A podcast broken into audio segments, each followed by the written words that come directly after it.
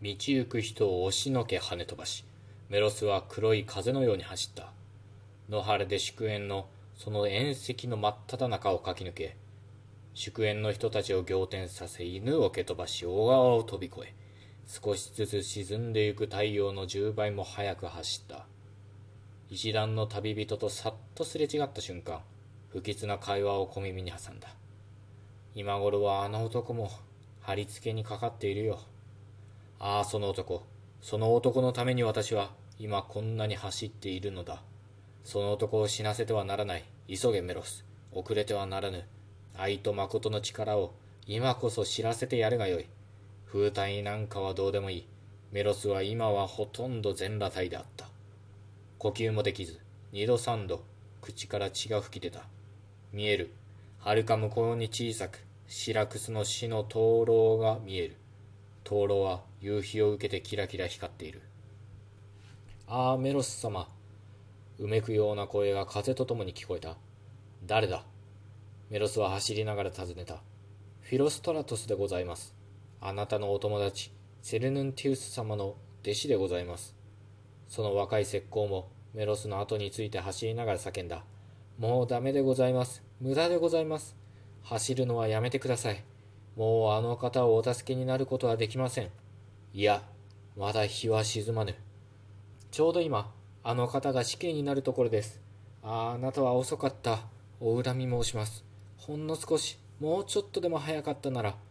いや、まだ日は沈まぬ。メロスは胸の張り裂ける思いで、赤く大きい夕日ばかりを見つめていた。走るより他はない。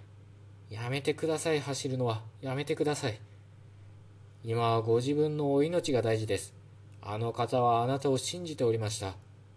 形状に引き出されても平気でいました。王様が散々あの方をからかっても、メロスは来ますとだけ答え、強い信念を持ち続けている様子でございました。それだから走るのだ。信じられているから走るのだ。間に合う、間に合わぬは問題ではないのだ。人の命も問題ではないのだ。私はなんだかもっと恐ろしく大きいもののために走っているのだ。ついてこい、フィロストラトス。ああ、あなたは気が狂ったか。それではうんと走るがいい。ひょっとしたら間に合わぬものでもない。走るがいい。言うには及ぶ。まだ日は沈まぬ。最後の視力を尽くしてメロスは走った。メロスの頭は空っぽだ。何一つ考えていない。ただ訳のわからぬ大きな力に引きずられて走った。日はゆらゆら地平線に没し、まさに最後の一片の残光も消えようとしたとき、メロスは疾風のごとく、形状に突入した。間に合った。待て。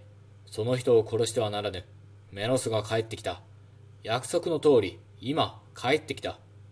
と大声で、形状の群衆に向かって叫んだつもりであったが、喉が潰れてしわがれた声がかすかに出たばかり。群衆は一人として彼の到着に気がつかない。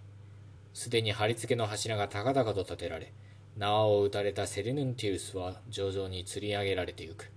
メロスはそれを目撃して最後の言う、宣告、濁流を泳いだように群衆をかき分けかき分け。私だ、経理。殺されるのは私だ、メロスだ。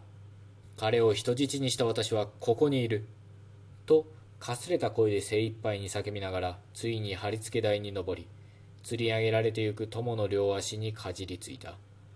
群衆はどよめいた。あっぱれ、許せ、と口々にわめいた。セリヌンティウスの縄はほどかれたのである。セリヌンティウス、メロスは目に涙を浮かべていった。私を殴れ、力いっぱいに頬を殴れ。私は途中で一度悪い夢を見た。君がもし私を殴ってくれなかったら、私は君と抱擁する資格さえないのだ。殴れ。セレネンティウスは全てを察した様子でうなずき、形状いっぱいに鳴り響くほど音高く、メロスの右頬を殴った。殴ってから優しく微笑み、メロス、私を殴れ。同じくらい音高く私の方を殴れ。私は3日の間、たった一度だけ、ちらと君を疑った。生まれて初めて君を疑った。君が私を殴ってくれなければ、私は君と抱擁できない。メロスは腕にうなりをつけて、セルネンティウスの方を殴った。ありがとう友よ。二人同時に必死と抱き合い、それから嬉し泣きにおいおい声を放って泣いた。群衆の中からも狂気の声が聞こえた。暴君ディオニスは群衆の背後から二人の様をまじまじと見つめていたが、やがて静かに二人に近づき、顔をあからめてこう言った。お前らの望みは叶ったぞ。お前らはわしの心に勝ったのだ。真実とは決して空虚な妄想ではなかった。どうかわしをも仲間に入れてくれまいか。どうかわしの願いを聞き入れて、お前らの仲間の一人にしてほしい。どっと群衆の間に歓声が起こった。